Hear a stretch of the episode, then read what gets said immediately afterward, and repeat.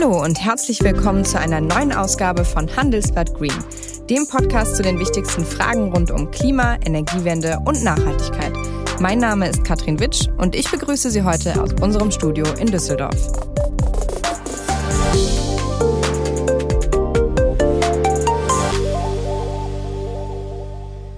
Wenn man sich so umhört, könnte man ja meinen, dass alle Unternehmen auf einmal ihr grünes Gewissen entdeckt haben. Von Volkswagen über ThyssenKrupp bis Amazon und sogar Shell. Sie alle haben sich Ziele gesetzt, um möglichst schnell klimaneutral zu werden, investieren in erneuerbare Energien und kaufen immer mehr grünen Strom. Kein Wunder, die Wirtschaft steht ja auch unter großem Druck. Nicht nur die EU verschärft ihre Klimaziele, sondern auch immer mehr Länder wie die USA oder China. Nachhaltigkeit ist ja auch längst zum Erfolgsfaktor geworden und auch an den Börsen natürlich. Aber wie nachhaltig sind die Versprechen der Milliardenkonzerne wirklich? Genau das haben Experten des gemeinnützigen New Climate Institute untersucht. Dafür haben sie die Klimazusagen der 25 weltweit größten Unternehmen genau unter die Lupe genommen. Die Ergebnisse sind ernüchternd. Bevor ich jetzt meinen Gast begrüße, möchte ich kurz darauf hinweisen, dass Handelsblatt Green im März schon ein ganzes Jahr alt wird. Wir feiern also Geburtstag. Und das möchten wir gerne mit Ihnen tun und von Ihnen wissen, was die Themen sind, die Sie wirklich interessieren, damit wir die dann in der Geburtstagsfolge für Sie aufarbeiten können. Und dazu gibt es einen Link, den finden Sie unten in den Show Notes. Und ich würde mich sehr freuen, wenn Sie bei der kleinen Umfrage mitmachen. Und jetzt wollen wir aber mit Carsten Warnecke vom New Climate Institute reden. Er ist Klimaexperte und Mitautor der neuen Studie. Hallo, Herr Warnecke. Hallo, Frau Witsch. Ja, klimaneutral, netto null. Wir haben ja im Moment so viele Unternehmen, die sich da vermarkten mit diesen grünen Buzzwörtern und man denkt, wow, das ist jetzt wirklich alles anders und jeder hat es verstanden. Ganz allgemein gesprochen, wie nachhaltig sind denn die Versprechen der ganz großen Konzerne überhaupt? Genau das wollten wir herausfinden äh, und deswegen haben wir eine etwas größere Untersuchung gestartet, haben uns eben 25 äh, äh, unterschiedliche Unternehmen rausgesucht und haben einfach mal ganz genau hingeschaut, ähm, was diese wohlklingenden Ziele, was, was man denn tatsächlich davon erwarten kann. Und das Ergebnis war sehr unterschiedlich und zum Teil eben auch eine Enttäuschung, kann man so sagen, ja. Aber alle diese Unternehmen, viele, die dabei sind, eigentlich fast alle, behaupten ja aber, dass ihre Klimaziele auf Linie mit dem 1,5 Grad Ziel sind. Das stimmt also gar nicht? Nee, das stimmt tatsächlich nicht. Das liegt aber dann auch oft daran, dass äh, den meisten gar nicht bewusst ist, was das bedeutet. Also das äh, ist etwas, was viele gerne sehr schnell behaupten, weil man dann sagen kann, wir haben getan, was wir tun müssen. Wir sind nicht Teil des Problems, wir sind Teil der Lösung. Und äh, aber ganz das setzt halt voraus, dass man zuallererst mal versteht, was man denn eigentlich tun muss, um auf einem 1,5 Grad äh, zu sein. Das ist eine sehr, sehr große Herausforderung. Das ist gar nicht so einfach, weil wir einfach schon sehr, sehr spät dran sind. Nach welchen Kriterien haben Sie denn bei den Unternehmen geschaut? Wenn die jetzt sagen, okay, also wir sind damit auf dem 1,5 Grad Ziel, Sie sagen, das stimmt nicht. Ähm, wie haben Sie das untersucht? Also wir haben uns äh, zunächst die Transparenz angeguckt äh, der Ziele und äh, ob die Ziele ähm, auch äh, eine gewisse Integrität aufweisen. Wir haben uns ähm, vor allen Dingen Ziele rausgesucht, ähm, wo die Unternehmen äh, sehr deutlich und sehr lautstark ähm, die Behauptung aufstellen, dass sie irgend, in irgendeiner Form keinen Schaden äh, dem Klima mehr zufügen, also eine Neutralitätsbehauptung aufstellen, indem man sagt, wir haben keinen netto negativen Einfluss mehr aufs Klima. Das sind dann meistens Netto-Null-Ziele ähm, oder Klimaneutralitätsziele oder man sagt, äh, wir sind äh, CO2-neutral. Das sind diese üblichen Begriffe, die da benutzt werden. Ähm, was man damit sagen will, ist eben, dass man ähm, ab einem gewissen Zieldatum äh, keine zusätzlichen Schaden ähm, äh, dem Klima zufügt und äh, im Prinzip sagt, wir haben das Problem gelöst. Und alle Unternehmen, die eine solche pauschale Aussage treffen und die auch öffentlich treffen und damit natürlich auch ihre Kunden ihre äh, Stakeholder und ähm, auch äh, Investoren ansprechen wollen. Äh, die müssen natürlich das auch untermauern mit, mit tatsächlichen äh, Aktivitäten, wo man sagen kann, ja, das stimmt, die werden tatsächlich, die haben einen guten Plan, die werden das sehr wahrscheinlich einhalten. Und genau diese Ziele haben wir uns angeschaut und haben das ähm, hauptsächlich hinsichtlich der Transparenz dieser Ziele und eben auch der Integrität äh, gemacht. Und das wiederum, da haben wir eine relativ äh, ambitionierte Methode für aufgestellt, um äh, eben auch die Unternehmen in vergleichbarer Weise zu bewerten, dass wir da nicht zu unterschiedlichen Ergebnissen kommen. Ähm, das ist eine sehr wissenschaftliche Herangehensweise gewesen und auch wirklich nur von den wissenschaftlichen Erkenntnissen, die wir zum, zur Klimakrise haben, äh, ähm, geleitet gewesen. Das heißt, äh, einige sagen jetzt, äh, die Methode, die wir da angewendet haben, ist zu stringent, das ist zu ambitioniert. Ähm, aus wir haben auch Stimmen gehört, die das Gegenteil sagen, dass wir noch noch nicht ambitioniert genug sind. Ich glaube, wir sind äh, sehr nah dran an dem Maximum und das hat aber einen bestimmten Grund, weil nur das ist ein Weg, der uns wirklich auf einen 1,5 Grad äh, Weg führen kann als Gesellschaft. Was sind die Börsentrends? Welche News bewegen die Finanzmärkte? Und wie wirken sich Lieferengpässe oder politische Geschehnisse auf Investitionen, Inflationsraten und die Wirtschaft aus? Hier und in der Welt. Mein Name ist Andreas Rees. Ich bin Chefvolkswirt bei der Hypo Vereinsbank. Die Analyse von Wirtschaft und Märkten ist das, was mich begeistert und inspiriert. Und das möchte ich gerne mit Ihnen teilen in unserem zweiwöchentlichen Podcast HVB Marktbriefing Gemeinsam mit unserem Chefanlagestrategen Philipp Gistakis analysieren wir die aktuelle wirtschaftliche Lage und alle wichtigen Bewegungen an den Kapitalmärkten. Wir bewerten Risikoszenarien in Asien oder den USA. Wir interpretieren die Geldpolitik der Zentralbanken oder erklären den Boom bei nachhaltigen Geldanlagen. Wir möchten, dass Sie in allen Fragen der Wirtschaft und Finanzmärkte bestens informiert sind. Hören Sie doch mal rein beim HVB Marktbriefing auf unserer Webseite und auf allen Podcast-Plattformen.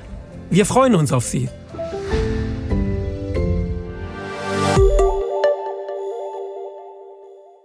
Das heißt, die Unternehmen tun schon was, aber nicht genug, höre ich daraus.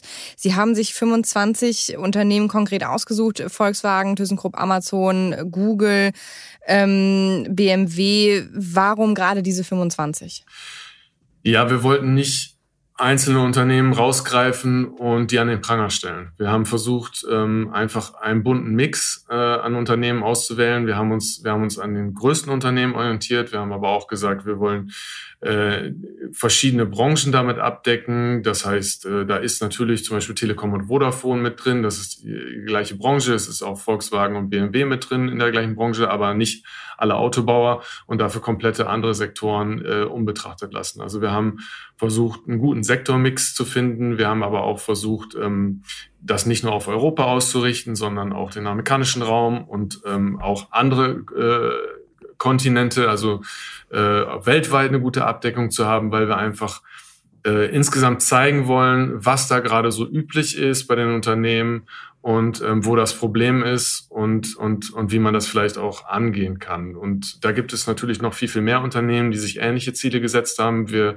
haben aber nicht die Ressourcen, um die alle zu bewerten. Wir haben Klar. uns pro Unternehmen sehr, sehr viel Zeit genommen und das ist nämlich auch leider, leider äh, notwendig, um wirklich dahinter zu blicken und wirklich zu verstehen, was diese Ziele bedeuten. Wie lange haben Sie dann in der Studie gesessen? Also die Idee ist schon, ähm, die Idee ist ein bis zwei Jahre alt und äh, okay. äh, bis man dann wirklich äh, die, die Ressourcen hat und sich so aufgestellt hat, dass man durchstarten kann, dann dauert es ein bisschen und äh, die letzten Monate waren dann sehr, sehr intensiv mit einem sehr, sehr großen Team, was auch ähm, ein auch sehr diverses Team von sehr erfahrenen Leuten, die verschiedene Sprachen abdecken, ähm, damit wir wirklich den Zugang zu den Informationen haben, die wir brauchen und, und sehr viel Abstimmung dann auch im Team, dass man sicherstellen kann, dass die Methode fair für alle Unternehmen gleich angewendet wird. Okay, das heißt zwei Jahre und was ist jetzt das Ergebnis? Sind alle durchgefallen? Ja, das ja. ist eine sehr starke Vereinfachung, aber ähm, äh, letztendlich haben wir Kategorien äh, vergeben und in die höchste Kategorie mit, mit, mit einer vernünftigen äh, Integrität, da, da hat es kein Unternehmen geschafft. Wir haben ein Unternehmen, was in die zweithöchste Kategorie geschafft hat mit, mit annehmbarer äh, Ambition und das, das ist äh, Maersk. Ähm, dann haben wir noch äh, drei Unternehmen mit, mit einer moderaten Bewertung und alle anderen sind äh, schlecht oder sehr schlecht bewertet worden. Und das spricht ein bisschen für sich. Das spricht wirklich für sich und genau darüber würde ich auch gerne noch ein bisschen länger sprechen. Zwölf der Unternehmen haben ja besonders schlecht abgeschnitten. Dabei sind unter anderem Google, BMW und Amazon.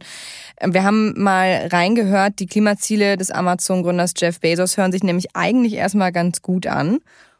The Climate Pledge. The Climate Pledge is to meet the goals of the Paris Agreement 10 years early. Amazon becomes the first signatory to the climate pledge. We want to use our scale and our scope to lead the way. Herr Warnecke, was haben denn Amazon und die anderen elf Unternehmen gemeinsam? Warum haben die jetzt so schlecht abgeschnitten? Ja, die haben nicht alle das gleiche Problem, aber die haben doch, äh, die Ziele sind doch so wenig entweder so wenig Transparenz oder auch so wenig aufgeschlüsselt, dass man wirklich verstehen kann, was das Ziel ist. Also wenn wir jetzt Amazon als Beispiel nehmen, da ist das, das, das Ziel, was Amazon sich selber gesetzt hat und das ist dann teilweise unabhängig von allen anderen Initiativen, die man unterstützt, das natürlich sehr lobenswert ist, aber wir haben uns nur das, dass dieses High-Level-Ziel, was gesetzt worden ist, das haben wir bewertet. Wir haben nicht die Gesamt Bilanz eines Unternehmens hinsichtlich Umwelt und Klima bewertet. Wir haben uns lediglich dieses Ziel vorgenommen. Und das Ziel von Amazon äh, ist Net Zero Carbon äh, in 2040. Und da geht es damit los, dass wir nicht verstehen, was Net Zero Carbon bedeuten soll. Und wenn wir das nicht verstehen, dann wird es auch kein Kunde und kein, äh, kein Investor verstehen. Das heißt, ist das Problem auch eine Definitionsfrage? Sie sagen Net Zero Carbon, äh, klimaneutral oder netto null. Äh, sagt man ja auf Deutsch, ist vielleicht auch ein bisschen das Problem, dass das eher ein Modebegriff ist als ein wissenschaftlich hinterlegter Begriff? Also die Wissenschaft ist da sehr detailliert und, und hat auch Definitionen für fast für viele dieser Begriffe. Also wir, zum Beispiel äh, klimaneutral, dann, dann würden wir verstehen, dass alle Gase, alle klimaschädlichen Gase und auch alle anderen Effekte, die das Klima schädigen, berücksichtigt sind. Wenn ich mich nur CO2-neutral nenne, im Gegensatz, dann betrachte ich nur die Kohlendioxidemissionen. Das ist dann deutlich weniger, als wirklich klimaneutral zu sein. Und ähm, das Problem bei den Zielen äh, ist aber tatsächlich äh, das Wort Netto, was da mit drin steckt. Also was wir eigentlich von den Unternehmen brauchen und was die Unternehmen anstreben sollten, sind null Emissionen. Und das macht kein Unternehmen. Alle Unternehmen waren jetzt ja, sie haben vor zwei Jahren ungefähr verstanden, dass sie, dass, dass sie Teil der Lösung werden müssen, ähm, dass sie was tun müssen. Und äh, dann gab es eine relativ große, schnelle Spirale. Äh, wenn der erste vorprescht und sagt, wir sind in 2040 sind wir klimaneutral, mhm. dann plötzlich kommt, kommt was Positives in Gang. Und das ist im Prinzip auch erstmal was sehr Positives. Ähm, das ist so ein sich selbst verstärkender Trend, der, wenn er in die richtige Richtung geht, sehr viele positive Effekte haben kann. Und da sind dann sehr, sehr viele große Unternehmen, haben gesagt, oh Mensch, das müssen wir auch machen. Und dann hat man sich sogar ein bisschen überschlagen. Dann, wenn er eine 2040 sagt, sagt der Konkurrent 2035, weil man natürlich besser aussehen möchte als der Konkurrent. Das ist im Prinzip erstmal alles als sehr, sehr positiv zu betrachten, weil es auch eine totale Abkehr ist von dem, was wir bisher gesehen haben. Bisher war es immer nur so, ja, wir reduzieren doch schon ein bisschen hier und da und wir sind doch ein bisschen effizienter als früher. Das ist nicht mehr genug. Das bringt uns definitiv nicht äh, auf einen 1,5 Grad Fahrt. Das bringt uns auch überhaupt nicht in die Nähe äh, einer Lösung der Klimakrise, sondern es ist gut, dass alle verstanden haben, die Emissionen müssen runter auf Null und nicht nur ein bisschen reduziert werden. Das ist erstmal sehr gut, aber dann kommt das Wort Netto ins Spiel. Also sich Nullziele zu setzen ist prima, sich netto Nullziele zu setzen ist erstmal sehr problematisch, weil wir alle nicht wissen, was hinter dem Wort netto dann jeweils versteckt ist. Das heißt, das ist das Problem, dass Unternehmen sich das dann selber zurechtlegen oder wie Sie auch eben schon mal erwähnt haben, das nicht transparent genug darlegen, wie sie zur netto Null kommen wollen. Das ist eigentlich so das Hauptproblem der großen Unternehmen, oder? Ja, oder sie lassen sich auch dann, sie sind, also aus unserer Sicht es erschien uns dann manchmal so, dass man absichtlich im Unklaren geblieben ist, um sich ein Hintertürchen offen zu lassen. Man kann ja ganz klar äh, definieren und sagen, netto bedeutet für uns, dass wir bis zu dem Zieldatum unsere Emissionen um 90 Prozent oder vielleicht sogar um 95 Prozent tatsächlich reduzieren, in absoluter, absolute Emissionsmenge. Und mit dem Rest wissen wir heute noch nicht, was wir damit tun. Äh, da werden wir eventuell Kompensationsmaßnahmen äh, in Betracht ziehen. Und deswegen äh, sagen wir Netto Null. Und andere Unternehmen, und das ist das, was wir hauptsächlich kritisieren, haben überhaupt gar keine Differenzierung gemacht, wie viel sie reduzieren und wie viel sie eigentlich kompensieren wollen. Und wenn das nicht klar ist, dann dann ist es eben auch möglich, dann ist es eigentlich, oder es ist vollkommen unklar dann, wie viel die Unternehmen dann tatsächlich reduzieren werden bis im Zieljahr. Sie können dann auch im Zieljahr sagen, wir haben 10 Prozent reduziert und, und machen jetzt 90 Prozent äh, Neutralisierung. Und das ist natürlich kein ambitioniertes Ziel und absolut nicht adäquat. Und ähm, wenn man dann nur diese Schlagworte miteinander vergleicht, mhm dann ist ein Unternehmen, was wirklich ambitioniert ist, plötzlich auch gar nicht mehr in der Lage, sich von den Konkurrenten abzusetzen, die eigentlich äh, irgendwas vorgelegt haben, was überhaupt nicht äh, Hand und Fuß hat. Jetzt haben wir natürlich das Wort Kompensation äh, schon öfter auch hier im Podcast gehabt. Äh, die Frage ist natürlich, ob bestimmte Unternehmen, wie zum Beispiel aus der Industrie, überhaupt wirklich komplett klimaneutral werden können, also ohne auszugleichen oder eben ihr CO2 vielleicht auch äh, unterirdisch zu speichern? Ähm, oder ist das eben so, dass man auch sich klimaneutral nennen kann, wenn man das tut? Das ist ein ganz wichtiger Punkt und ich bin auch ganz froh, dass Sie das ansprechen, ähm, weil niemand zwingt die Unternehmen, sich Netto-Null-Ziele zu setzen. Was wir eigentlich auch von wissenschaftlicher Seite erwarten würden, dass die Unternehmen anstreben, möglichst Null Emissionen zu erreichen. Aber das, wir, das, je nach Sektor, je nach Branche ist es unterschiedlich. In einigen Branchen sind die technologischen Lösungen verfügbar, mhm. auch schon seit längerer Zeit. In anderen Branchen müssen sie noch entwickelt werden und die kann man nicht miteinander vergleichen. Und da, da steckt halt schon mit drin, dass wir wissen selber, dass es für manche Emissionen heute noch gar keine technologische Alternative gibt, noch gar keine Lösung. Wie kann dann ein Unternehmen heute behaupten, dass es in 2030 und 2040 äh, keine Emissionen mehr hat, wenn, wenn wir die Lösungen noch gar nicht haben und wenn das Unternehmen aber auch gleichzeitig keine Investition tätigt, um diese Lösungen zu finden. Das ist, was halt sehr viel konstruktiver wäre, ist, wenn die Unternehmen sagen, wir, wir streben fast null Emissionen an. Das ist im Englischen sagen wir Near Zero. Das ist das, was wir von den Unternehmen brauchen und nicht Net Zero. Net Zero ist leider nur Verschleierungstaktik. Near Zero ist das, was wirklich gefordert ist. Das hört sich aber leider dann im nicht internationalen so cool an, ne? Wettbewerb der tollen Ziele einfach nicht so toll an ähm, und wird deswegen auch nicht äh, so viel angestrebt. Aber das ist das, was wir eigentlich brauchen. Eine radikale Reduktion, auch kurzfristig radikal eine Reduktion, möglichst Richtung 95 Prozent und dann Investitionen in Forschung, damit wir die letzten fünf Prozent irgendwann auch noch ähm, vermeiden können. Das heißt, bleiben wir vielleicht mal bei einem ganz konkreten ähm, Beispiel. Einfach, wir nehmen einen, einen uns ausgedachten Industriekonzern, der vielleicht in der Stahlbranche ist ähm, und der sagt jetzt, wir wollen bis 2040 äh, klimaneutral sein, aber das ist eben äh, de facto 2040 erst nur der Fall, wenn man den CO2-Ausgleich damit einrechnet, wie das Unternehmen das tut. Da würden Sie sagen, hier wäre es besser eigentlich zu sagen, wir versuchen so weit zu kommen, wie es geht bis 2040 und die Zertifikate dafür weglässt oder? Ja, also das, also Stahlbranche ist jetzt ein sehr spezielles Beispiel. Da, ähm, da ist es natürlich eine, eine Industrie, wo die Herausforderungen deutlich größer sind, aber auch genau. da die Investitionszyklen sind sehr lang. Und ähm, wenn man da überhaupt Emissionen drastisch reduzieren will, dann muss man schon einen großen Bruch machen und dann muss man jetzt in eine neue Art von Stahlwerke investieren. Und das passiert auch, damit die in zehn Jahren laufen und damit die in 2040 immer noch laufen und damit die traditionelle, die traditionelle Stahlherstellung irgendwann ausläuft.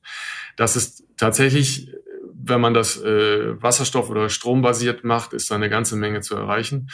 Ähm, das funktioniert und äh, da muss man aber natürlich auch heute investieren. Okay, und das heißt, da braucht man den Begriff der Klimaneutralität oder das Ziel auch tatsächlich äh, für seine Investitionen. Ja, also da muss äh, das ist dann eine Branche, die muss wirklich langfristig planen und damit sie in 10, 20 Jahren wirklich äh, deutlich niedrige Emissionen hat als heute, müssen heute Investitionsentscheidungen getroffen werden. Das, weil das die Zyklen einfach so lang sind. Andere Branchen, äh, da sind, da sind die Zyklen sehr viel kürzer, da kann man sehr viel schneller was erreichen, da sind die Technologien aber auch schon da.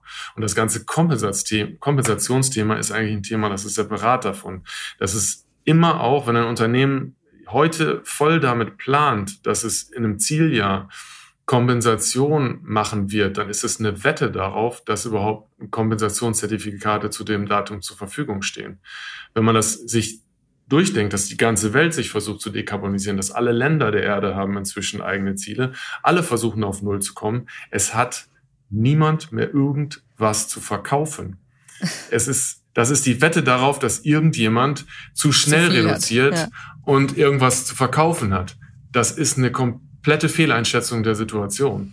Es wird nichts auf dem Markt sein, was man kaufen kann, zumindest nicht zu Preisen, die heute irgendjemand bereit wäre zu zahlen. Das heißt aber mehr Ehrlichkeit, weniger Greenwashing ist ja das, was Sie eigentlich ähm, mit der Studie de facto aussagen. Ne? Also dass man, bevor man sich irgendwelche hehren Ziele steckt, die man gar nicht erreichen kann und auch nicht sagt, wie man sie erreichen müsste, dann soll man lieber ehrlich bleiben. Unbedingt ehrlich bleiben und äh, absolut transparent auch an der Stelle, wo es Probleme gibt weil nur dann kann man gemeinsam versuchen, Lösungen für diese Probleme zu finden und auch einen Austausch. Also was der eigentliche Ansatz dieser Arbeit war, ähm, positive Beispiele zu identifizieren, diese öffentlich zu machen, damit sie von anderen Unternehmen kopiert werden können. Aber Sie hatten jetzt so und viele Negativbeispiele. Ich möchte am Ende natürlich auch gerne noch kurz über die positiven Beispiele sprechen, auf jeden Fall. Aber es überwiegt ja schon eher, dass die Unternehmen tatsächlich schlecht abgeschnitten haben. Und wo Sie gerade das Wort Transparenz erwähnen, das stelle ich mir tatsächlich auch als ein großes Problem vor. Wie werden Emissionen von Unternehmen überhaupt nachverfolgt? Bei den Lieferketten sind ja teilweise Tausende von Subunternehmen je nach Größe des Konzerns. Das ist ja recht schwierig. Also Sie sagen, die Unternehmen sind nicht transparent genug und ähm, zeigen nicht genug auf, wie das gehen kann, äh, wie sie ihr Ziel erreichen wollen. Aber kann man das überhaupt nachweisen? Also gibt es einen Weg, die Emissionen der Unternehmen überhaupt bis zum Scope 3, also bis zu uns Verbrauchern nachzumessen?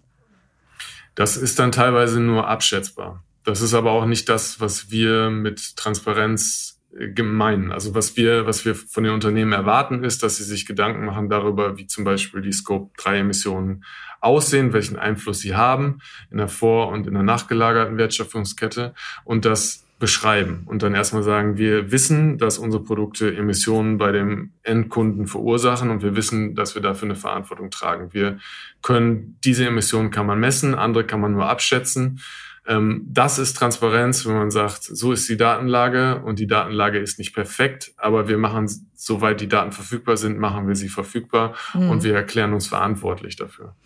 Gibt es denn dafür Standards, wenn Sie sagen, okay, das reicht, wenn man das nicht messen kann, dann soll man schätzen. Aber gibt es ähm, Standards äh, für genau diese Dinge und kontrolliert das eigentlich irgendwer? Also es gibt das Greenhouse Gas Protocol, das ist auch schon sehr, sehr alt, das gibt es schon, schon fast 20 Jahre.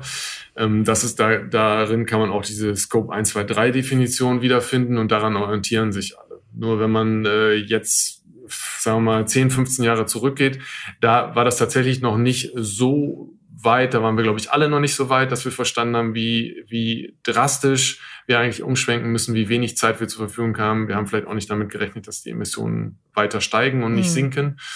Und jetzt äh, muss alles sehr viel schneller passieren. Jetzt hat aber auch ein Undenken stattgefunden, dass eigentlich äh, Unternehmen oder auch Wissenschaftler und Politiker, die es, dieses Problem erkannt haben und die es ernst meinen, die, die sind, äh, sind sich einig, dass man die Verantwortung auch für Scope 3 Emissionen übernehmen muss. Das war vor 15 Jahren noch nicht so.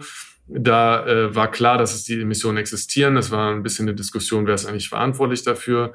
Inzwischen ist die Sache relativ eindeutig. Das sind halt immer Emissionen, die nicht einem gehören, sondern es sind da sind dann immer mehrere für verantwortlich, da gibt es eine Überlappung. Und äh, das kann aber eben in Konsequenz nicht äh, bedeuten, dass keiner verantwortlich ist, sondern dass möglicherweise mehr als einer verantwortlich ist. Aber das entzieht niemandem, niemanden aus der Verantwortung. Sie haben gesagt, es hat ja, es ist ja auch was passiert in den letzten zwei Jahren, das stimmt ja auch.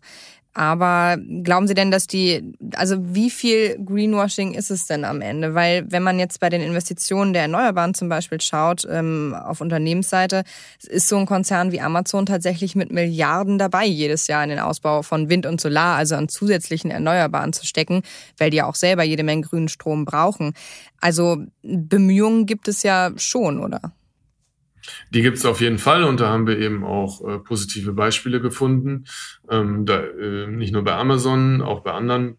Und da gibt es auch innovative Ideen und das ist genau das, was wir auch äh, transparent machen wollten und herausstellen wollten als, als Beispiele, äh, dass andere Unternehmen das dann auch kopieren können. Was wir aber eben hauptsächlich gefunden haben, äh, bei der Mehrzahl der Unternehmen ist, dass sie sich, äh, dass sie sagen, sie würden 100 Prozent erneuerbare Energien nutzen. Das ist aber dann fast ausschließlich basiert das auf dem Zukauf von äh, Zertifikaten, die ihnen erlauben, diese Behauptung aufzustellen. Aber physisch haben sie nicht dazu äh, einen Beitrag geleistet, dass auch nur eine einzige Kilowattstunde mehr erneuerbare Energie ins Netz gespeist wird. Das müssen wir vielleicht kurz erklären. Also wenn sich ein Unternehmen Grünstrom über Zertifikate zum Beispiel für Wasser, nehmen wir mal Wasserkraft in Norwegen, kauft, dann ähm, ist es eben nicht so, dass man den direkten Strom, zumindest bilanziell, also auf der Stromrechnung sehend aus einem Windpark nebenan bekommt, sondern eben nur über die Zertifikate der Wasserkraft aus Norwegen, anstatt, wie ja auch teilweise passiert, sich einen eigenen Windpark zu bauen und der produziert dann extra den Strom, den Amazon zum Beispiel oder BASF dann verbraucht. Das, das ist das Problem, oder? Genau. Das ist, äh, es gibt, ähm, es gibt da sehr viele verschiedene Modelle und das ist auch ein sehr komplexes Thema, aber wenn man das versucht, ein bisschen ähm, ähm, einfach äh, runterzubrechen, dann äh, würde ein Unternehmen weiterhin den gleichen Strom beziehen, aber äh, macht aus einem braunen oder grauen Strom, der wird umgelabelt in grün, indem man sich das Recht dafür über das Zertifikat einkauft. Und das Zertifikat stammt dann eventuell aus einem äh, skandinavischen Wasserkraftwerk, was seit Jahrzehnten abgeschrieben ist, was so oder so den Strom produziert, ob jetzt dieses Zertifikat verkauft wird oder nicht. Da fehlt, da fehlt die Zusätzlichkeit. Wenn ich, äh, wenn ich aber sage, ich investiere selber oder ich schließe einen, einen Kaufvertrag ab über Strommengen und das führt dazu, dass eine zusätzliche Windenergieanlage gebaut wird, dann kann ich einen viel direkteren Zusammenhang herstellen und dann kann ich halt auch sagen, okay, mein, das Geld, was ich ausgegeben habe, vielleicht auch das zusätzliche Geld, was ich für diese Maßnahme ausgegeben habe, führt dazu, dass zusätzlicher erneuerbarer Strom im Netz ist. Weil sonst führt es immer nur zu einer Umverteilung. Wenn das, das gleiche Problem haben Verbraucher im Prinzip auch wenn sie von ihrem bisherigen, sagen wir mal, ist ein großer, äh, großer Strom, äh, ähm, Konzern oder es sind die Stadtwerke, die allerlei verschiedene Erzeugungsquellen haben. Wenn man da plötzlich von dem normalen Tarif in den Ökostromtarif wechselt, dann führt das einfach nur dazu, dass man selber zwar 100% Ökostrom bilanziell bekommt, aber alle anderen Kunden, die nicht gewechselt sind, haben plötzlich dreckigeren Strom, weil in Summe nicht mehr Ökostrom produziert wird. Und es gibt aber eben auch Ökostromanbieter, die genau das Gegenteil machen. Ähm, die sagen, für jeden neuen Kunden bauen wir eine neue Anlage und bei uns gibt es anderen Strom überhaupt nicht. Und dann habe ich einen sehr direkten Zusammenhang und einen sehr großen Einfluss durch, durch meine Kaufentscheidung. Und das ist natürlich ein bisschen teurer. Das ist definitiv ein Punkt, der sich ändern muss in den nächsten Jahren. Aber wir wollten ja auch noch über positive Beispiele sprechen. Also was gibt es denn für positive Beispiele? Sie haben gesagt, Maersk hat, glaube ich, am besten abgeschnitten in der zweiten Kategorie. Das ist ähm, ein Schiffstransportunternehmen, wenn ich mich richtig erinnere, oder? Ja, im Prinzip der weltweit größte Logistiker, ja. der die ganzen Container über die Weltmeere transportiert und äh, die haben hauptsächlich Emissionen durch die riesengroße Flotte äh, von Schiffen, äh, die sie auf den Weltmeeren betreiben. Und das, ähm, sie haben ein, sich ein Ziel gesetzt, äh, was zum einen sehr, also was wirklich ein ambitioniertes Ziel ist, ähm, und ähm, haben auch ganz klar gesagt, was das Ziel tatsächlich bedeutet, äh, dass sie eben äh, die Emissionen drastisch reduzieren werden und äh, haben auch glaubhaft machen können, dass sie eben in Maßnahmen investieren, um dieses ambitionierte Ziel dann auch tatsächlich zu erreichen. Und das ist besonders erfreulich, weil dieser Sektor ist einer von den Sektoren, die wirklich schwer zu dekarbonisieren sind. Ja, deswegen hatte ich mich auch gerade gewundert, als Sie das sagten. Genau, das ist, ähm, das hat uns im Prinzip auch überrascht, äh, das, äh, aber positiv. Wir wollten ja über positive Beispiele Stimmt. sprechen. Was gab es noch für positive Beispiele? Also klar, Investitionen in tatsächlich äh, lösungsorientierte Technologien ist ein großer Punkt, ein ambitioniertes Ziel hinterlegt mit, mit tatsächlichen Schritten. Das war dann auch das, was andere gut gemacht haben.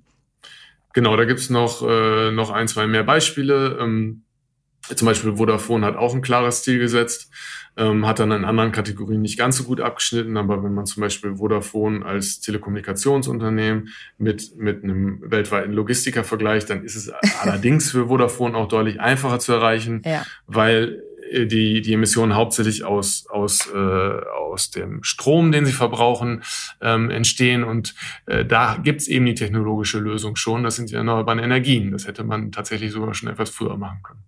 Mhm. Ja, dann bleibt ja nur zu hoffen, dass die Unternehmen sich in den nächsten Jahren mal ein bisschen konkreter ausdrücken, was ihre Ziele angeht. Und jetzt möchte ich Ihnen noch eine Frage stellen, die wir all unseren Gästen am Ende des Gesprächs stellen, nämlich folgende. Wann hatten Sie das letzte Mal ein richtig schlechtes Gewissen der Umwelt gegenüber, also in Ihrem persönlichen Alltag? Also das ist eine ganz schwierige Frage und das ist eine Frage, also das mit dem schlechten Gewissen beschäftige ich mich ja vom Berufswegen und auch schon etwas länger. Aber es ist, es passiert mir immer wieder, dass ich merke, dass ich gewisse Verhaltensweisen längst hätte ändern können, es aber noch nicht getan habe. Obwohl ich das Wissen habe, äh, habe ich es noch nicht umgesetzt. Und es gibt dann manchmal so Aha-Momente, ähm, wo ich das merke. Und dann bin ich auch durchaus in der Lage, eine radikale Änderung ähm, an meiner Lebensweise vorzunehmen. Und das sind dann manchmal interessante tatsächlich interessante Situation, wenn ich mit meinen Kindern ähm, abends Logo-Kindernachrichten gucke und da wird, äh, werden dann Themen, die eigentlich, die ich eigentlich schon längst hätte wissen müssen, vorgestellt, aber in einer Art und Weise, wie es extrem logisch und eindeutig und offensichtlich für die Kinder ist, dass die Kinder sagen, warum machen wir das eigentlich noch anders? Und dann fällt mir nichts mehr dazu ein, außer zu sagen, ihr habt recht, wir machen es ab heute anders.